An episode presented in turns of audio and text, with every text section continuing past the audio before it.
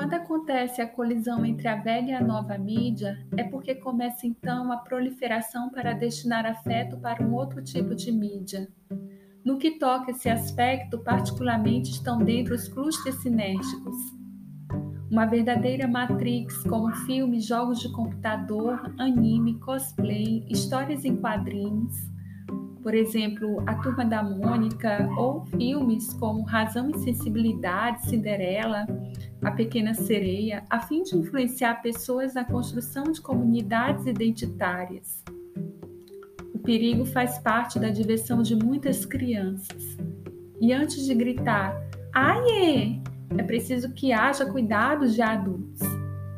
E se você escreve com base em fatos reais e educativos de valores, aqui fica a espreita de todos os seus passos para te cancelar. É impossível agradar a todos, mas se você não agrada, a participação de quem não é fã é bem maior do que a dos próprios fãs.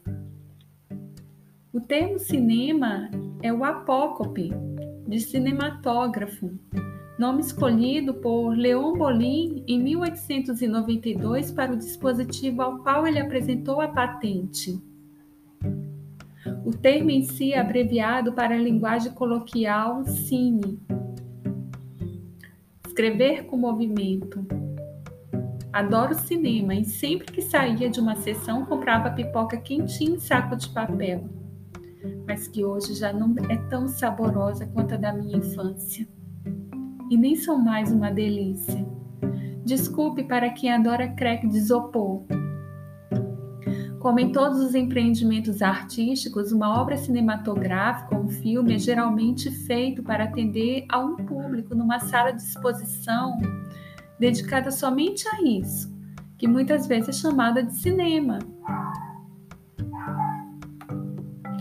Entre os anos de 1941 a 1954, era de ouro do cinema e reestruturação de Hollywood à medida que a Grande Depressão de 30 possibilitou a chegada de novos públicos e novos cineastas, a Segunda Guerra Mundial trouxe novos tipos de filmes, com valores de produções e tecnologias de cinema disponíveis e mais acessíveis, o público desfrutava de comédias, filmes de humor pastelão e de gangster, mesmo com poucas ofertas de ficção científica.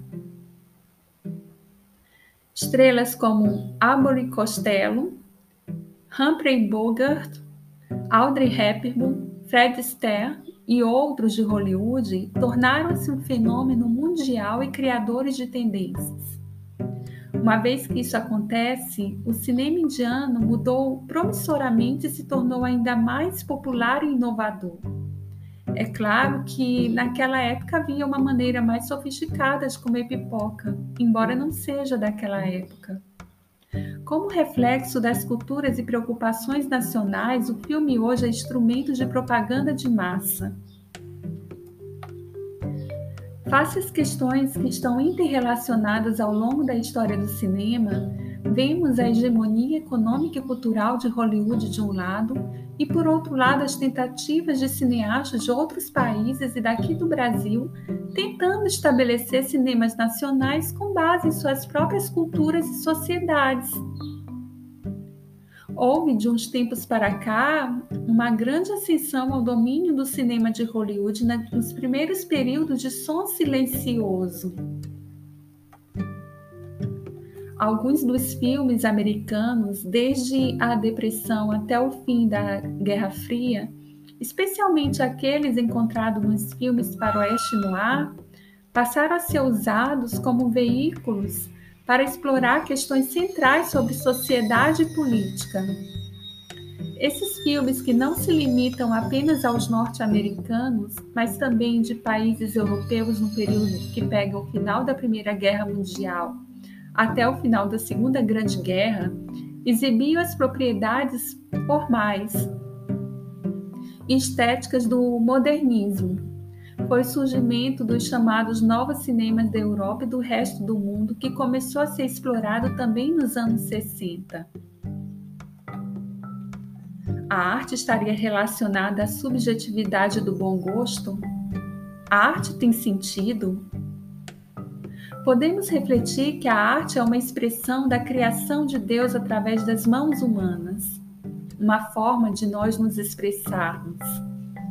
Vamos pensar como um artista muito importante na cultura ocidental, Leonardo da Vinci. A lei suprema da arte é a representação do belo.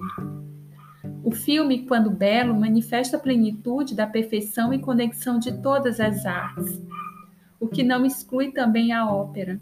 Todavia, porém, realizava a plenitude à sua maneira, um pouco diferente por se refletir menos ampla e menos sistematicamente. O artista procura adotar a razão, criando algo que pode guiar o ser humano para a beleza, que nos move à verdade e ao bem. Entendemos a arte como a inclinação criadora do homem para representar o que sente, como ver a realidade e os conceitos que não consegue expressar em palavras. A tragédia é uma imitação, representação, mimesis de uma ação nobre que levamos a cabo até certo ponto. E isso acontece de acordo com os trechos da história que visam fortalecer a civilização. A esperança é que você entenda que as obras de arte são uma imitação que perpassa as personagens do drama que, mesmo despertando piedade e medo, opera catarse, com a purificação ou purgação dessas mesmas emoções. Quando os primeiros filmes experimentais começaram a aparecer nos laboratórios de inventores de filmes de todo o mundo, já com tudo organizado, os criadores de filmes passaram a explorar o cinema para ideologizar as histórias, apresentando ao público versões divergentes da realidade a fim de impor sua visão de mundo para a sociedade.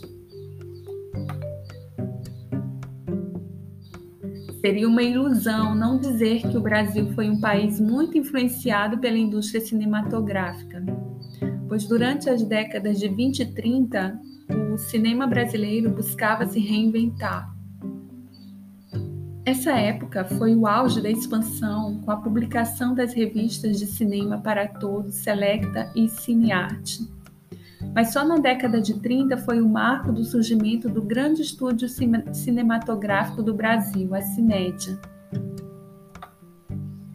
A primeira exibição de cinema da história do país foi no dia 8 de julho de 1896, no Rio de Janeiro, na Rua do Ouvidor, com amostras de curtas que retratavam o cotidiano da vida europeia, com patrocínio dos irmãos italianos Pascoal Afonso e Segreto considerados os primeiros cineastas brasileiros.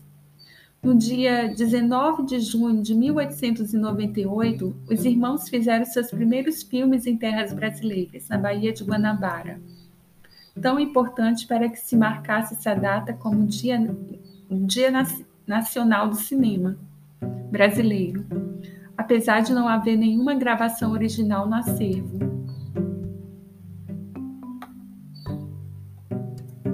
Conclui-se que, até hoje, e pelo fato do cinema ter mais de 100 anos de experiência, o Brasil tem sido dominado pelas produções hollywoodianas devido ao aporte de maior qualidade técnica e roteiros mais bem elaborados que vem mudando sua moda em quase todas as décadas de sua história. O fator que justifica o fortalecimento da indústria cinematográfica norte-americana são as baixas tarifas para a reprodução de filmes no Brasil, além de oferecer investimentos massivos.